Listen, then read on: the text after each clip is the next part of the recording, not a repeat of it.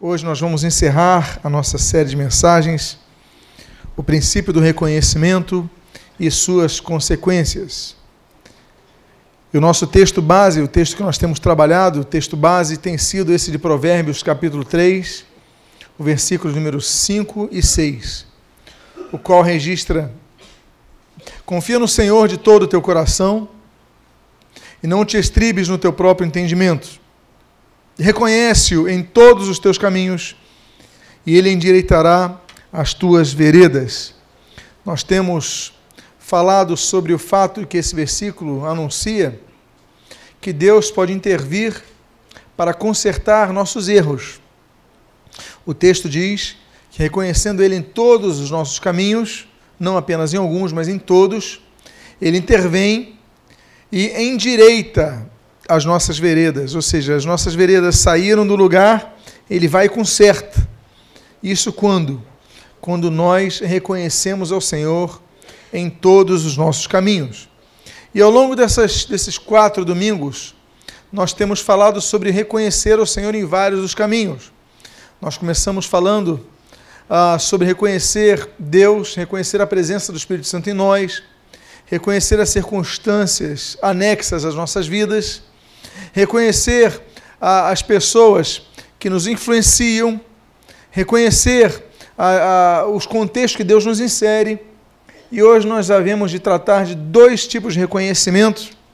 E o primeiro dele é reconhecer a necessidade de nós termos um parceiro ministerial, um parceiro espiritual, um parceiro que edifique a nossa vida, alguém que vá edificar a nossa vida. E o primeiro ponto que nós queremos abordar é que nós fomos criados para nos relacionar. Desde o início dos tempos foi assim. Deus cria o homem e viu que o homem estava só e faz uma ajudadora, alguém que vá somar. Depois nós temos os filhos, nós temos a criação completa da família não tem apenas um filho, tem dois filhos, depois tem o terceiro, depois tem vários outros, como a Bíblia diz. Então a sociedade é assim. A sociedade exige relacionamento, nós somos seres relacionais. Thomas Mann, ele dizia que o homem não é uma ilha, ele não pode se isolar, ele precisa se relacionar com alguém. Quando nós ficamos, talvez, podemos dizer assim, que um dos maiores malefícios de um cárcere é quando a pessoa entra num local chamado a solitária. Todos já ouviram falar do que é a solitária. A solitária é um tipo de cárcere onde a pessoa é isolada de qualquer contato externo. Se no cárcere a pessoa pode conversar com um companheiro de cela que pode estar dentro da mesma cela ou de uma cela contígua, na solitária não, ele está isolado de qualquer contato. E muitas vezes a pessoa vai conversando sozinha, falando sozinha enlouquece nessa circunstância. Eu lembro de um filme de Tom Hanks, ou Tom Hanks, chamado O Náufrago, não sei quantos viram o filme. Esse homem fica isolado numa ilha e ele então começa, ele acha um, um pacote com uma bola de vôlei chamada Wilson, é uma marca, um merchandising fortíssimo nesse filme. E ele fica conversando com aquela bola, ele pinta a bola para ter um relacionamento com aquela bola, porque o homem precisa de pessoas para se relacionar. Nós fomos criados para nos relacionar até mesmo no mundo animal, a maioria dos animais é, são seres relacionais. Então nós precisamos nos relacionar. E quando nós falamos de vida ministerial vida espiritual, nós também precisamos partilhar disso com outras pessoas. E a questão é: com quem nós vamos partilhar? A quem, de quem nós seremos influenciados? Um dos pais da sociologia uh, que é o Weber, o Max Weber, ele fala sobre a importância do relacionamento, a necessidade do relacionamento. Nós somos seres que precisamos relacionar, mas ele também fala que nós nos relacionamos com duas vias. Nos relacionamos para influenciar pessoas e para sermos influenciadas por pessoas. A questão é então a quem temos influenciado e de quem temos recebido a influência. Por isso nós vamos ao nosso segundo ponto. Segundo ponto importante, você tem na sua poltrona folhas, canetas para que você possa fazer as suas anotações, verificar na sua Bíblia quando chegar em casa. Anote à vontade, anote ao máximo possível. Mas o segundo fato que nós devemos considerar é o seguinte: uma vez que temos que ter pessoas com quem vamos nos relacionar, nós devemos entender que nenhuma delas pode substituir o nosso relacionamento com Deus. Por que, que eu digo isso? Porque há pessoas que têm uma vida de relação com Deus muito intensa, começam a se relacionar com determinada pessoa e começam então a arrefecer em sua fé. Deixam de ir na igreja, conhecem alguém, começam então a sair com essas pessoas, aí deixam de estar envolvidos no ministério, aí depois isso vai se traduzir em deixar de ler a Bíblia diariamente na sua casa, deixar de orar, deixar de frequentar os daqui a pouco a pessoa está totalmente fria. Então nós devemos entender que as pessoas com as quais nós nos relacionamos, elas devem acrescentar a nossas vidas e não subtrair o que nós temos. O objetivo da relação que nós devemos buscar em nosso convívio social é o de acréscimo. Por quê? Porque nós devemos nos enriquecer em tudo. Enriquecer nos relacionamentos. Então, as pessoas com quem nós convivemos não podem afetar nosso relacionamento com Deus. Se alguém com quem você se relaciona está afetando o seu relacionamento com Deus, então é hora de você tomar uma decisão, é hora de você tomar uma postura e mudar isso. Procure conviver com quem tem relação com Deus, busca as coisas de Deus. Nós criamos há alguns anos atrás os grupos de relacionamento, os grupos de vida, células familiares, o nome que você queira dar, grupos familiares, que se reúnem nos lares, porque ali as pessoas vão compartilhando, confidenciando, partilhando suas dificuldades. E são pessoas que eles estão unidas no mesmo propósito, buscar a Deus juntos, a orarem juntos. Você acaba não compartilhando com eles, você acaba compartilhando com pessoas do seu trabalho, que são incrédulas, que são idólatras, e vão te dar conselhos segundo o conceito deles, não segundo o conselho pautado nas Escrituras. Então é importante nós definirmos o nosso quadro de amizades. E importante é sempre nós orientarmos, nos orientarmos ao fato de que Ninguém pode afetar o seu relacionamento com Deus. O relacionamento com Deus deve ser mantido. Há horas que você deve dar um basta, há hora que você tem que separar. Lembrem-se, por exemplo, de vários momentos que Jesus ele pega o barquinho e vai para o meio do mar da Galileia. Ele deixa os discípulos, ele deixa as multidões para ter um momento a sós com Deus. Lembrem-se que Jesus vai ser levado ao deserto para ser tentado pelo diabo e nesse momento ele foi sozinho. Era o momento de buscar profundidade espiritual. Lembre-se que quando Jesus está naquele horto chamado Getsemane, Jesus ele fala para os discípulos: fiquem aqui, que eu vou orar junto ao Pai. Ele estava com os discípulos, mas pediu licença a eles para que tivesse um momento a sós com Deus. Então, o nosso momento com Deus, ele tem que ser prioritário em nossas vidas. Nós não podemos permitir que pessoas sufoquem o nosso relacionamento com Deus sejam parentes, sejam amigos do trabalho, da, de qualquer contexto, nós devemos manter o nosso relacionamento com Deus. Pessoas começam a namorar, então o casal começa a ter um relacionamento de amizade, de afeto, mas um começa a falar: não precisa orar, não precisa não precisa aquilo. Tenha cuidado com isso. Nós devemos estar atentos a isso. A Bíblia fala muito a respeito disso. Um terceiro ponto é que não apenas os nossos relacionamentos, os relacionamentos que nós optamos em ter, eles devem impedir nosso contato com Deus, mas, e aí falando de maneira proativa, eles devem nos fortalecer quanto à nossa frutificação com Deus.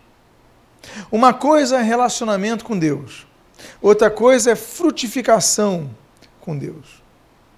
São coisas diferentes. Há pessoas que têm um relacionamento com Deus, mas não frutificam são árvores sem frutos. Deus nos deu dons, talentos e nos permitiu desenvolver habilidades. São três coisas diferentes. Geralmente no meio evangélico as pessoas falam que tudo é dom. Não, nem tudo é dom. Dom é aquilo que você nasce agraciado. É um dom espiritual. A Bíblia traz as relações dons espirituais.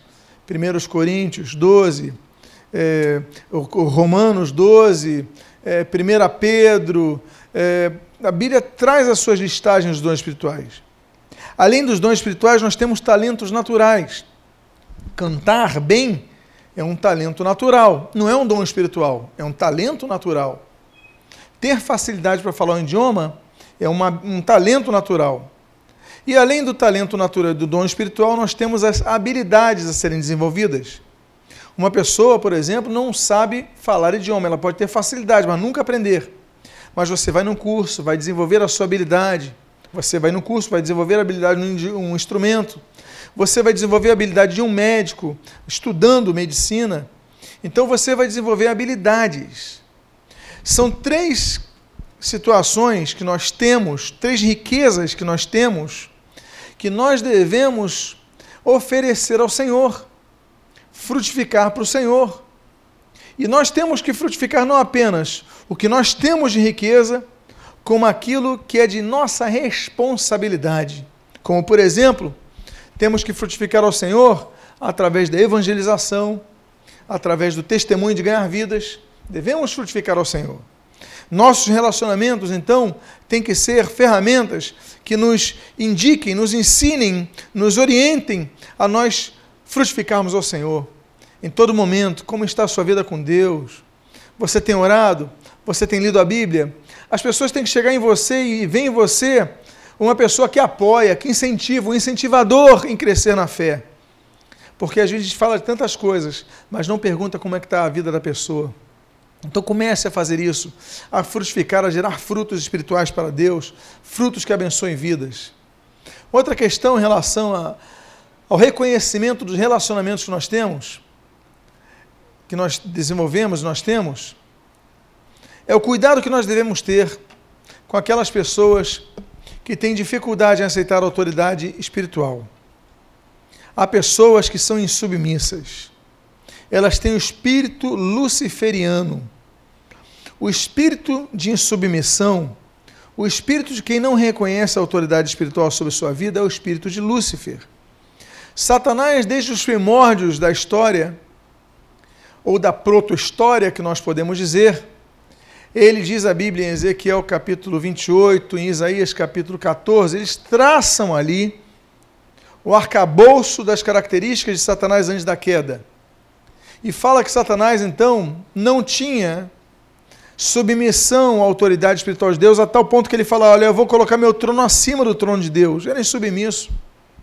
Quando ele chega à terra, quando Deus cria a humanidade, quando nós temos a primeira tentação humana, nós temos a mesma coisa acontecendo. O primeiro pecado vai surgir através da quebra do princípio de autoridade. Satanás, que não era insubmisso, que era insubmisso nos céus, ele vai ensinar em submissão na terra. Ele vai falar assim: olha, Deus falou para vocês não comerem dessa árvore, podem comer. Vocês serão como ele. Vocês, olha, os seus olhos vão, vão abrir, vocês vão ser conhecedores do, de tudo. Ou seja, Satanás fala para o homem: olha, não se submetam à autoridade de Deus, vocês vão ser como ele.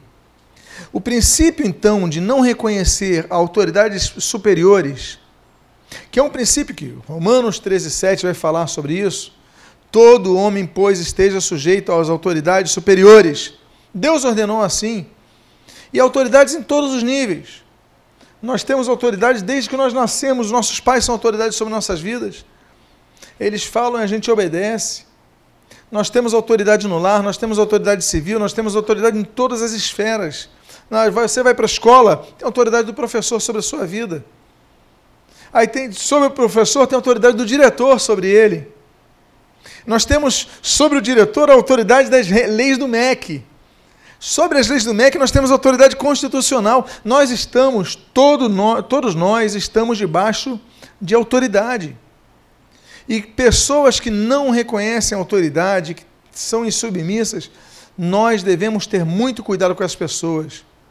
Porque se nós não reconhecermos que há amizades que podem nos influenciar negativamente, nós não seremos abençoados, recebemos benefícios que nós temos a receber, porque seremos prejudicados por nossas decisões. O fato é que tudo na vida, nesse caso das opções do reconhecimento, são resultantes de nossas decisões, das amizades que nós temos. Você define as amizades que você tem.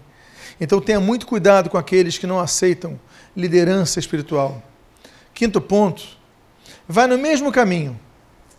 Fique atento aos que divulgam doutrinas e costumes muito polêmicos. Polemizar é a coisa mais fácil que existe. É a coisa mais fácil. Você não precisa ter experiência, você polemiza, você coloca uma dúvida. Tem pessoas que só polemizam, são polêmicas, polêmicas, não acrescentam nada. Eles só jogam uma bomba no quarto e saem correndo. A única coisa que eles gostam é de ver o filme, o, o, a casa pegando fogo. Tenha cuidado com essas pessoas. Valorize as pessoas que constroem, não as que destroem. Valorize as pessoas que, que, que são construtoras e não as demolidoras. Fique atento a essas pessoas porque começa com polêmica, depois entra em murmuração, depois você está totalmente desviado, infrutífero, estéril, seco. Então não aceite isso, tenha cuidado em conviver com essas pessoas, se relacionar com essas pessoas. Um sexto ponto muito importante é que você deve entender que qualquer coisa que aborreça a Deus deve te aborrecer. Se você ama a Deus, o que aborrece a Deus deve te aborrecer. Eu amo os meus filhos. Eu amo a minha esposa. Se alguém fizer algo, alguém, algum mal que entristeça eles, eu vou me entristecer por eles. Se alguém, se alguém perseguir meus filhos e, e bater neles, eu vou defender eles. Você não faria o mesmo? Nós fazemos isso. Nós defendemos quem nós amamos. Se alguém chutar a canela de minha esposa, eu vou reagir imediatamente. Ou eu vou ficar, eh, eu vou ficar uh, passivo olhando a situação? Não, eu vou reagir. Se alguém, se alguém, se alguém agredir minha esposa verbalmente, eu não vou ter relação com essa pessoa. Eu vou cortar. Eu amo minha esposa, eu estou do lado dela. Então tocou nela, tocou em mim. Não é assim? Quem ama, age assim. Tocou no meu filho, tocou em mim. Não é assim que você faz com seus filhos? Nós somos assim porque nós amamos. Isso é resultante de um relacionamento de amor. Com Deus, se nós amamos a Deus, é a mesma coisa. O que eu quero dizer com isso? Se alguém está atacando a igreja de Cristo, eu vou defender. Ah, estão atacando a igreja, a Assembleia de Deus. Eu não sou da Assembleia de Deus, mas vou defender com e porque a Assembleia de Deus é noiva de Cristo. Ah, estão atacando a igreja batista, você não é batista. Eu vou defender como se eu fosse batista, batistão de barriga branca. Por quê? Porque a igreja é a noiva de Cristo. Ah, vão atacar a igreja metodista, a igreja presbiteriana. Eu vou defender, porque são a noiva de que são meus irmãos. Agora, minhas diferenças com eles eu debato internamente, no foro íntimo, interno. Mas no eu vou defender, nós temos que defender a igreja. O que entristece a Deus deve nos entristecer. Se alguém faz uma afronta contra Deus, nós devemos agir. E nós devemos procurar pessoas que tenham esse comprometimento com Deus que sejam pessoas que hajam em defesa da causa do Evangelho. Nós temos que defender a igreja. Sétimo ponto, é muito importante também, nós temos no reconhecimento dos nossos relacionamentos, nós temos cuidado de andar muito com pessoas que não gostam de trabalho. Você conhece gente que não gosta de trabalhar? Tem muita gente que é preguiçoso, a Bíblia diz: vai ter com a formiga, o preguiçoso, considera os seus caminhos e ser sábio, Provérbio 6,6. A Bíblia fala muito sobre o preguiçoso, a pessoa que foge do trabalho. Nós, claro, nós temos que ter relacionamentos com pessoas. Eu não digo você, ah, estou de mal, não vou falar, não é isso. Mas evitar alimentar muito um relacionamento com quem não quer trabalho, porque essa pessoa vai acabar te sendo uma âncora para a tua vida. A Bíblia diz sobre a igreja, que tem muita gente na igreja assim. Olha o que a Bíblia diz em 2 Tessalonicenses, capítulo 3, versículo 10 e 11. A Bíblia diz assim: Porque, quando ainda convosco, vos ordenamos isto, dá dois pontos, atenção que ele vai ordenar. Se alguém não quer trabalhar, também não, não o quê? Coma, pois de fato estamos informados de que entre vós, no meio da igreja, há pessoas que andam desordenadamente, não trabalhando. Antes se intrometem na vida alheia. Caso alguém não preste obediência à nossa palavra dada por essa epístola, notai-o, nem vos associei, nem vos associeis com ele.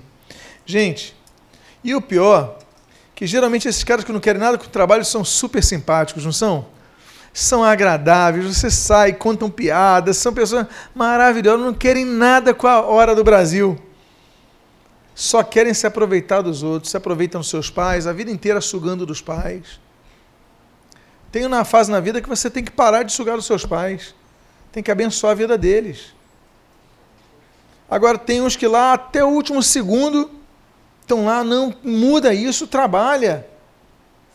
Muda esse contexto. Tem gente que fica na igreja sugando dos irmãos, dando uma de vítima, sempre vitimado, não consigo emprego, não consigo isso, e fica sugando o dinheiro dos irmãos.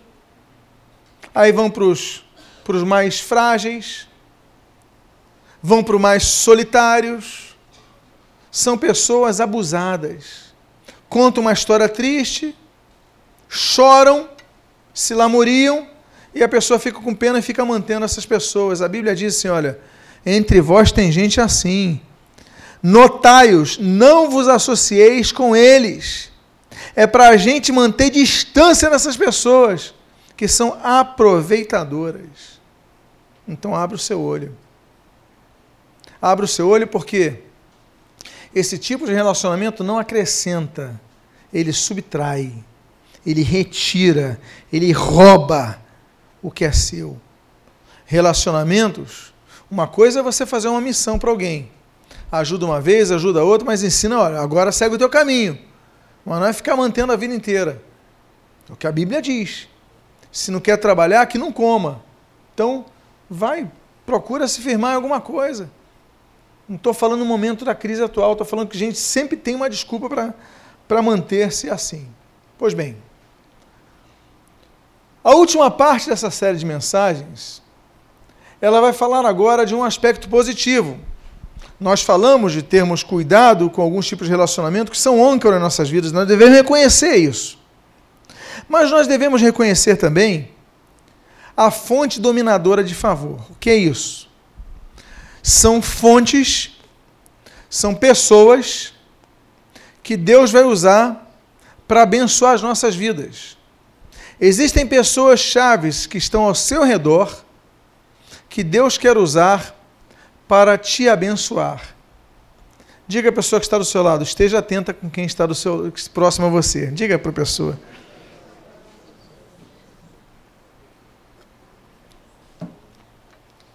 E o primeiro ponto que nós devemos considerar é que a fonte dominadora não necessariamente vai ter a mesma fé que você.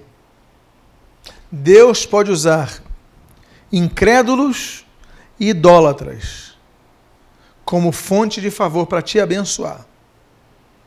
Veja o caso de José.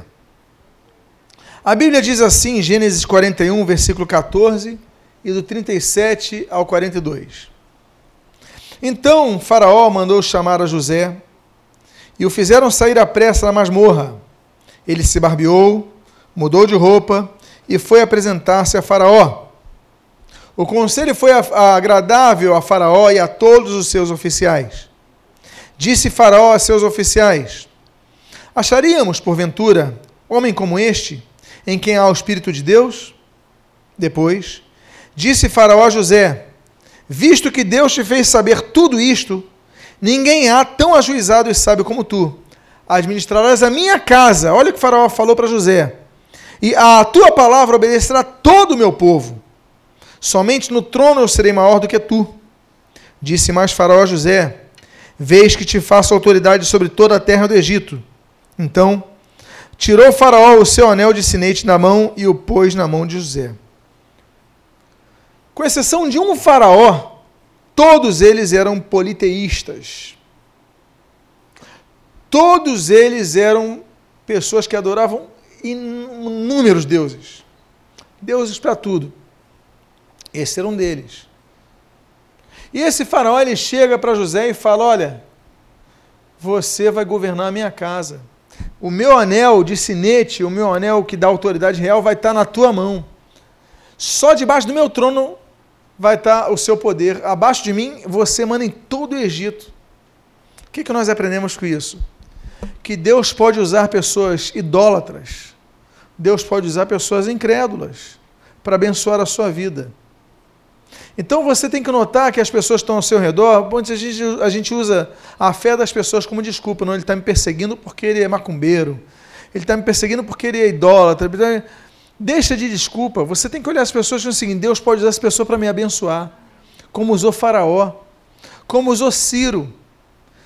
Através de Ciro, Israel vai conseguir uma libertação do cativeiro. Ciro era idólatra, Ciro, Ciro era politeísta, mas Deus chama Ciro de meu Messias, meu ungido. Olha só o termo que Deus usa. Por quê? Porque a fonte de favor Deus pode usar qualquer um ao seu redor para te abençoar. Quantos aqui já foram abençoados por um idólatra ou por um incrédulo? Levante a mão. Olha aqui, tantos aqui. Deus, então, a palavra de Deus mostra que a bênção não vem apenas das pessoas que são salvas, mas Deus pode usar pessoas que estão do seu lado agora. Então comece a olhar aquela pessoa que te persegue como uma possível fonte de favor. Tipo assim, essa pessoa está me perseguindo, mas amanhã ele vai me abençoar. Então, começa a olhar isso como fonte de favor. Um outro ponto importante sobre a fonte de favor está em Deuteronômio 28, versículo 1 e 2. O texto diz assim: Se atentamente ouvires a voz do Senhor teu Deus, tendo cuidado de guardar todos os seus mandamentos que hoje te ordeno, o Senhor teu Deus te exaltará sobre todas as nações da terra.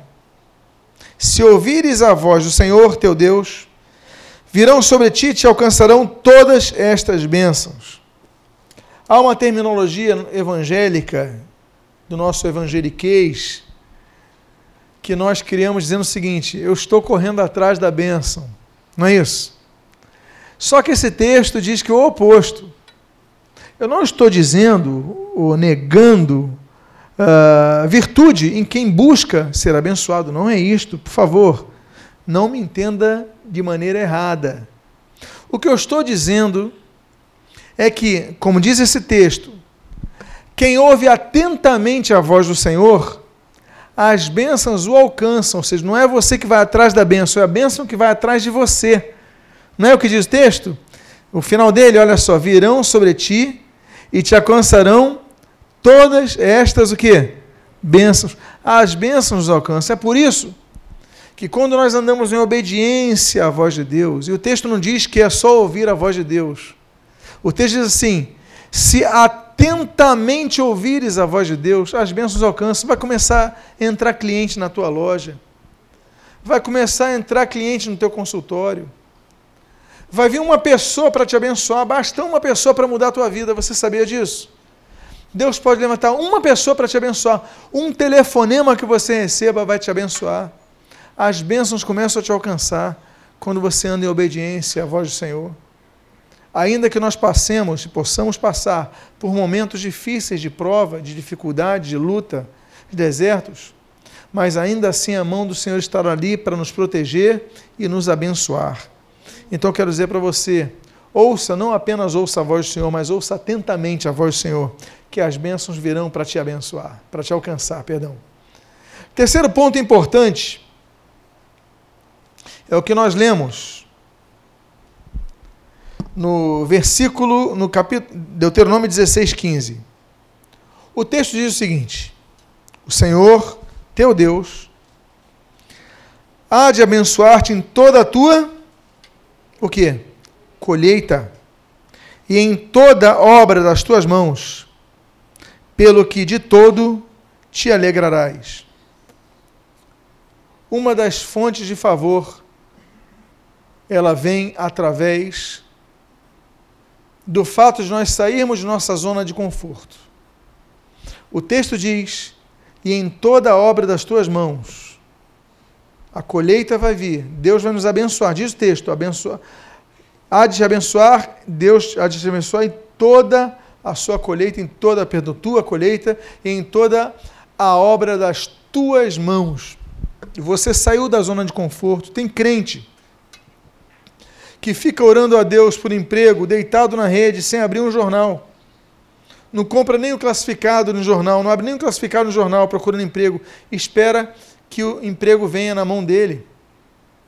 Você tem que lutar, você tem que plantar. Existe um ditado popular que não está na Bíblia, que diz assim: Deus ajuda a quem cedo, muito bem. Só que não está na Bíblia. Porém, o princípio é bíblico. Não é pelo fato de não estar na Bíblia que não se coadune com os princípios bíblicos. Não estou falando de acordar cedo tão somente, mas a lutar. Há pessoas que não lutam, nunca vão crescer. Nós temos que lutar, nos aperfeiçoar, usar a inteligência. Tem pessoa que vai mandar currículo de trabalho e vai colocar cursos. Datilografia. Pelo amor. Datilografia. Por favor, apaga isso da tua vida. Se eu for falar para os meus filhos, fulano é datilógrafa, eles vão pensar que é. Não sei. O que, que é datilografia? Não entendem. Você tem que se atualizar. Não sabe usar um Word Quer conseguir um emprego? Não, isso passou da minha época. Não, tua época é hoje. Você pode usar o WhatsApp, você pode é, usar a internet, mandar e-mail, aprenda. Ninguém está muito velho para isso, não. Você está novo, você está com força. Fala para a pessoa que está do seu lado. Você está novo, saudável, com força? Pode falar. E ainda é bonitão ou bonitona. Então você pode. Você pode. Então nunca mais arranca a datilografia do teu currículo. Coloca Word, Excel, PowerPoint. Se atualiza. Por quê? Porque você tem que sair da sua zona de conforto. Você aprendeu a viver com o teu passado. Aí não se aperfeiçoou. Aprende algo novo. Aprende algo novo. Eu estava lendo no jornal de hoje que a ex-presidente da Petrobras, a Graça Foster, é a mais nova aluna de direito de uma faculdade aqui do Rio de Janeiro. Ela tem, diz o texto ali, 65 anos. Eu falo assim: olha, tá de parabéns. 65 anos começando a fazer direito. Ou seja, ela vai ter uns 70 anos quando se formar. Ela não precisa de cliente. O padrão de vida dela não exige isso. Mas é um sonho que ela teve. Então ela tá de vai se formar com 70 anos. Parabéns, é um exemplo a todos nós. Nós temos que aprender com pessoas assim. Porque estão se aperfeiçoando, saindo da zona de conforto. E olha, Deus se agrada disso. O texto diz: em toda a obra das suas mãos, pelo que de todo te alegrarás, há bênçãos que vão chegar às nossas vidas quando nós sairmos da zona de conforto. Invista em algo, aprenda algo novo. Você tem condições disso. Diga para a pessoa que está do seu lado: Você sabe de tudo? Pergunta. Não. Pergunta ela assim: Você tem algo que você gostaria de aprender? Quem tem algo que gostaria de aprender? Eu tenho. Pronto, então diga assim: então vamos começar. Pode começar.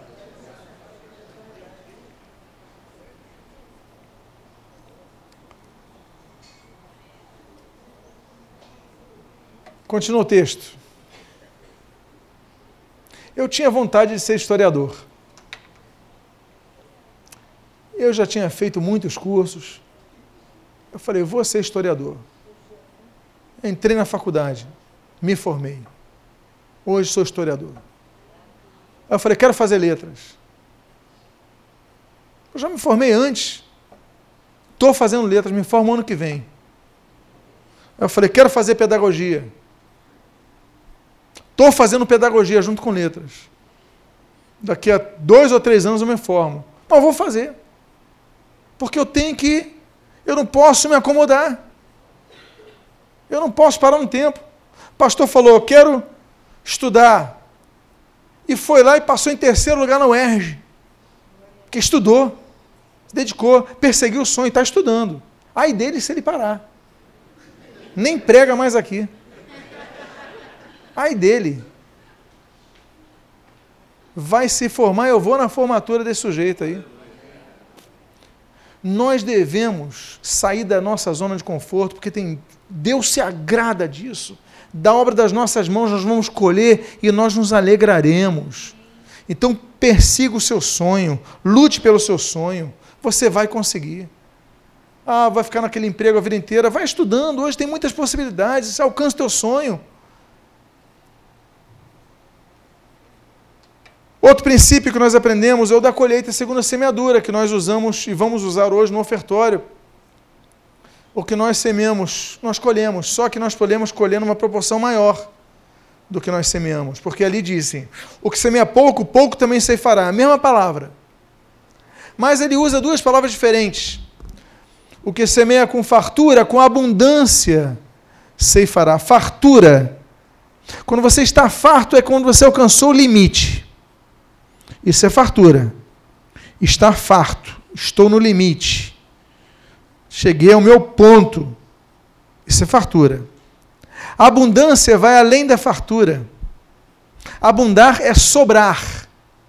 Fartura, limite. Abundância, sobra. Fartura, copo cheio. Abundância, copo transbordando. O texto diz assim: o que semeia com fartura também vai ceifar, só que ele vai ceifar, vai ceifar com abundância, a proporção é diferente. Porque tem a proporção da fé, tem a proporção da generosidade, tem a proporção de coisas que nós semeamos e colhemos muito mais. Não é um por um, não é uma fruta por uma semente. Você semear um por um, você planta uma semente e uma macieira, a macieira só te dá uma maçã. Não, nem é 50 por um eu semei uma semente e a minha macieira dá 50 maçãs. Ele fala assim: que nós colheremos a 100 por um. É uma semente sem maçãs em cada época. Ou seja, colheremos muito mais do que nós plantaremos. É uma lei, é uma regra bíblica que nós devemos entender e aplicar às nossas vidas. Quinto ponto, é o que nós lemos sobre favorecimento. Ruth, capítulo 4, versículo 1, em sua primeira parte, diz assim: Assim, tomou Boaz a Ruth e ela passou a ser sua esposa. Outra fonte de favorecimento que a Bíblia nos mostra, ela nos mostra apresentando o fato de que o favorecimento pode acontecer quando você não espera e pode ser repentino. Olha, foi algo muito rápido que aconteceu com Ruth. Ela era pobre, de marré, marré, marré. Então ela dependia de colher a sobra das colheitas dos outros. Ela vai colher umas espigas para comer, e o dono da terra, o Boaz, ele olha para ela e se apaixona. Aí começa a vir no coração dele aquelas músicas românticas. Aí ele começa a olhar para ela assim: que mulher é aquela que está colhendo no meu quintal, aqui na minha, minha plantação? Que mulher é essa? Essa é a Ruth. Ele falou: estou apaixonado por ela. E se apresenta e logo se casa com ela. Da noite para o dia, tudo muda na vida de Ruth. O favorecimento pode acontecer quando nós mesmos esperamos. Detalhe, ela não foi buscando casamento, ela foi buscando comida. O objetivo dela era um. O que aconteceu com ela foi outro. Ela foi buscando comida, ela queria comer. E o sujeito olha, se apaixona, casa com ela e muda a vida dela. Nós aprendemos então que Deus pode usar pessoas de repente, da noite para o dia, quando você menos espera, você está para fazer uma coisa e Deus resolve outro problema teu. Tem problemas seus que Deus pode resolver quando você não está procurando resolver esse problema, está procurando resolver outro problema. Quantos gostariam que isso acontecesse em sua vida? Pode acontecer, está aqui. E aí, ele se casa com Ruth e a vida dela muda da noite para o dia, sem ela ter a perspectiva de início que isso acontecesse. Outra mulher, grande mulher da Bíblia, que nós lemos é Esther. Em Esther nós aprendemos outra coisa sobre favorecimento, a lei do favorecimento. Em Esther capítulo 2, versículos 16 e 17, nós vemos assim. Assim foi levada Esther ao rei Assuero, à casa real. O rei amou a Esther mais do que todas as mulheres, e ela alcançou perante ele favor e benevolência. O rei pôs na cabeça a coroa real e a fez rainha em lugar de Vasti. Antigamente, no Oriente Médio, era comum que o rei tivesse várias esposas. Hoje nós não entendemos assim, nós temos dificuldade de entender, mas naquela época era compreensível que fosse assim. Eu estive no harém de um sultão, quando estive em Istambul, ele, e ali o guia, ele falou assim, olha, aqui ficavam as esposas dele. Aí tinha um local que ele falava, mas ali era o local da rainha.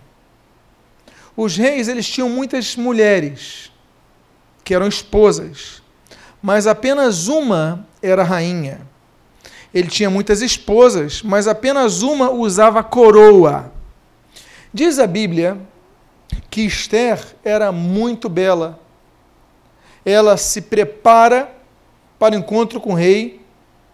E o rei Assuero, quando vê Esther, ele se esquece de todas as outras e fala: Ah, não, ela que vai ser a rainha. Eu vou me casar com ela. Mas o que nós aprendemos sobre favorecimento de Deus é o seguinte: diz a Bíblia nesse texto que o rei colocou sobre ela a coroa real. A história de Esther você conhece. Graças à coragem dessa bela mulher, ela então faz com que o seu povo não seja dizimado. O seu povo ia ser exterminado. Essa mulher intercede pelo povo como rainha ela consegue aquele acesso e pronto, ela livra o povo. O que, que nós aprendemos com isso? Como Esther. Quando nós recebemos o favorecimento real, quando nós recebemos uma graça de Deus, recebemos uma coroa, recebemos responsabilidades. E quando recebemos não apenas responsabilidades, mas recebemos também poder para abençoar outras vidas. O favorecimento de Deus não visa apenas nos abençoar, mas visa fazer de nós canais de bênção outras vidas. Deus tem te abençoado para abençoar outras vidas. Não é assim que nós devemos ser? Assim como um pai para um filho. Os pais são abençoados para abençoar os filhos. Nós temos que visar abençoar outras vidas. Esther foi abençoada e não ficou. Ela podia ficar no trono dela, garantida pelo resto da vida, mas não. Ela falou assim: não, eu vou abençoar o meu povo. E ela usa os benefícios, o favor de Deus para abençoar o seu povo a um sétimo ponto que nós entendemos sobre o favor de Deus. O sétimo ponto nós lemos no livro dos Atos dos Apóstolos, cujo título melhor seria Atos do Espírito Santo. Capítulo 12, versículos 5 e 7, nós lemos o seguinte: Pedro, pois, estava guardado no cárcere, mas havia oração incessante a Deus por parte da igreja a favor dele. Eis, porém, que sobreveio um anjo do Senhor e, tocando ele o lado de Pedro, despertou, dizendo: Levanta-te depressa. Então as cadeias caíram-se de suas mãos. Pedro estava preso, mas o que eu acho bonito nesse texto é o mas, é o porém. Mas havia oração incessante a Deus por parte da igreja a favor dele. Não era oração, era oração incessante. A igreja não parava de orar por aquele propósito. Incessante por aquele propósito. E diz a Bíblia que as cadeias de Pedro são abertas e ele sai da prisão. Nós aprendemos também que o favor de Deus, a fonte dominante de favor, como diz Mike Murdock, no qual me baseio hoje, ela é pode ser resultante da oração intercessória da igreja. Você lembra que eu falei há poucos minutos sobre Esther ser favorecida e favorecer o seu povo, lembram? Então, nós, como igreja, nós temos o Espírito Santo. Nós temos Jesus intercedendo por nós também então nós devemos usar esse poder que nós recebemos, não apenas para pedir favor a nós mesmos, mas também a terceiros, a orar pelos outros. Um outro ponto que eu gostaria de comentar é o que está em Gênesis capítulo 40, versículo 9, 12, 13 e 14. Diz assim o texto: Então o copeiro-chefe contou o seu sonho a José. Então lhe disse José: Esta é a sua interpretação, os três ramos são três dias. Dentro ainda de três dias, Faraó te reabilitará e te reintegrará no teu cargo, e tu lhe darás co o copo na própria mão dele, segundo o costume antigo, quando lhe eras copeiro. Porém, lembra-te de mim, quando tudo te correr bem, e rogo-te que sejas bondoso para comigo, e faças menção de mim a Faraó, e me faça sair desta casa. Eles estavam presos. José revela o sonho, a interpretação do sonho, para o copeiro do rei e falou: em três dias você vai ser livre. Sabe o que acontece? Em três dias o copeiro foi livre da prisão. Só que lembra o que, que o José falou para ele? O José falou o seguinte: olha, você vai ser livre, mas lembra de falar com o faraó sobre mim, para que eu saia daqui. Você se lembrou disso? Pois é, o copeiro também não. O copeiro saiu em três dias e se esqueceu de falar de José, para Faraó. O que aconteceu? José ficou mais dois anos, Gênesis 41 fala sobre isso. Ficou dois anos preso. Dois anos perdidos, porque o copeiro se esqueceu de José. Dois anos depois, o copeiro se lembra: Ih, me lembrei, José. Há dois anos atrás ele falou que eu ia ser livre, eu fui livre, e agora? Aí ele falou para o rei: tem alguém que interpreta sonho que está preso. Dois anos. José ficou dois anos preso porque o sujeito esqueceu, prometeu e não cumpriu. O que, é que nós aprendemos com isso?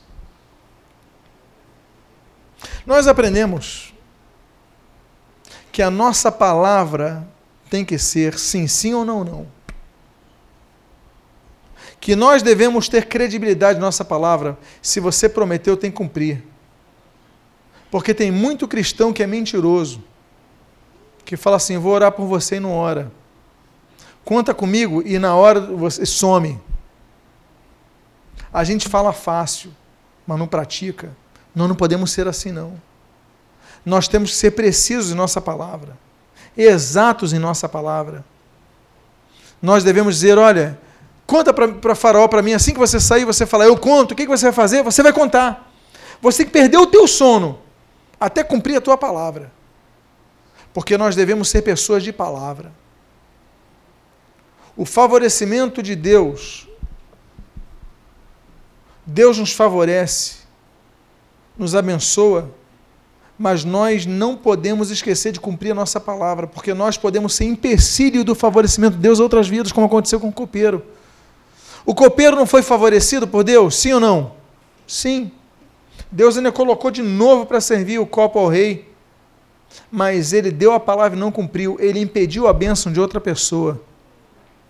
Quando nós não cumprimos com nossa palavra, nós impedimos vidas de serem abençoadas. Então, se você prometeu, cumpra. Se não deu para cumprir, pelo menos explique: olha, eu tentei, mas não consegui. Porque aí não está na esfera de tudo que você prometer ser plausível. Às vezes você pensa que vai conseguir, não vai. Mas pelo menos você justifica. O que não pode é sua palavra cair por terra.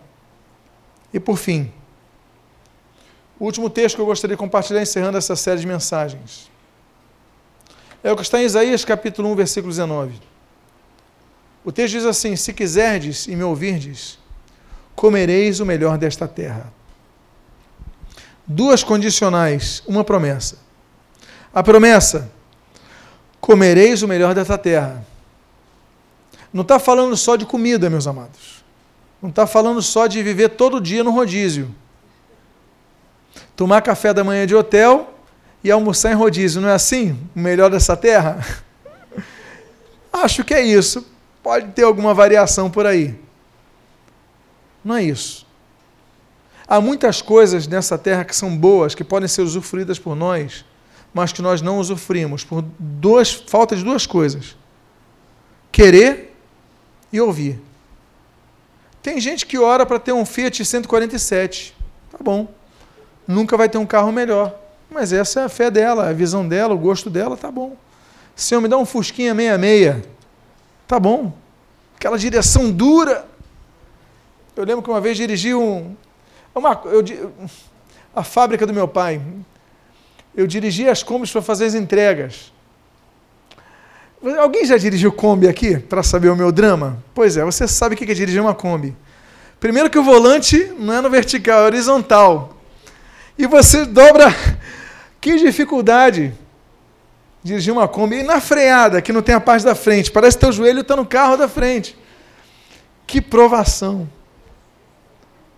Você pode pedir para Deus te dar uma Kombi. Que, aliás, antigamente era fácil. Tombava e incendiava, não era assim? Era o carro mais fácil de incendiar, era a Kombi. Mas você pode pedir algo melhor. Senhor, me dá um carro com ar-condicionado, automático, direção hidráulica, vidro elétrico. O que você vai pedir vai depender de você. O fato é que Deus promete coisas boas. A vida na Terra não é só sofrimento. Nós somos budistas. O lema do budismo é viver a sofrer. Nós não. Jesus falou: olha, vocês vão ter vida e abundância. Se você quiser me ouvir, vai comer o melhor dessa terra. Nós podemos lutar por algo melhor. Você pode lutar por algo melhor na sua vida.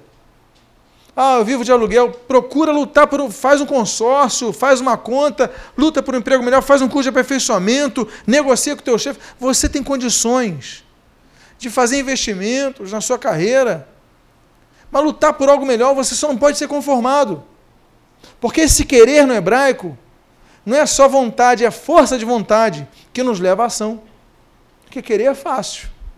Querer, todo mundo quer uma vida fácil, mas lutar por isso. Então, se você lutar por isso, querer, força de vontade, gana para isso, e ouvir a voz do Senhor, você pode ter uma vida melhor do que você tem.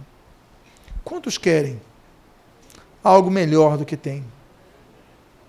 Então, vamos fazer o seguinte: vamos encerrar essa série de mensagens, ficam de pé. Estamos encerrando essa série o princípio do reconhecimento. Reconhecemos a palavra de Deus como fonte inesgotável da palavra da graça do Senhor, direção para nossas vidas, orientação, lâmpada e bússola. Nós agora vamos pedir. Se você quer algo mais, você reconhecendo o Senhor em todos os teus caminhos, agora nós vamos pedir algo melhor para o Senhor. Nós ouvimos a voz do Senhor. Se quiseres ouvir, nós ouvimos a palavra de Deus sendo pregada, aberta dissecada nesta noite aqui, nessa manhã aqui, trabalhada a miúde. Mas agora nós vamos pedir com fé. Então feche seus olhos agora. Pai amado, em nome de Jesus, nós a Ti oramos, nós a Ti pedimos. Dá-nos o melhor desta terra. Não porque mereçamos, mas porque podemos. Porque a Tua palavra promete, a Tua palavra não cai por terra. Nós ouvimos a Tua voz e agora pedimos e dizemos, declaramos, queremos o melhor dessa terra, Deus. Comer o melhor dessa terra. Não é possível que o idólatra esteja comendo melhor do que o teu filho. Ainda que passamos, passemos por dificuldades algumas vezes, coloque-nos nos desertos. Sim, isso faz parte da nossa caminhada. Mas, Pai, tu prometeste, ainda que passasse pelo deserto, irem a uma terra que emana leite e mel. Foi promessa do melhor dessa terra. Então nós pedimos a Ti, Pai, cumpre isso em nossas vidas recebemos isto em oração, pedindo a Ti, intervém em nossas vidas com a fonte dominante de favor, abençoa-nos. E o que nós pedimos, nós o fazemos agradecidos em nome de Jesus. Amém e amém.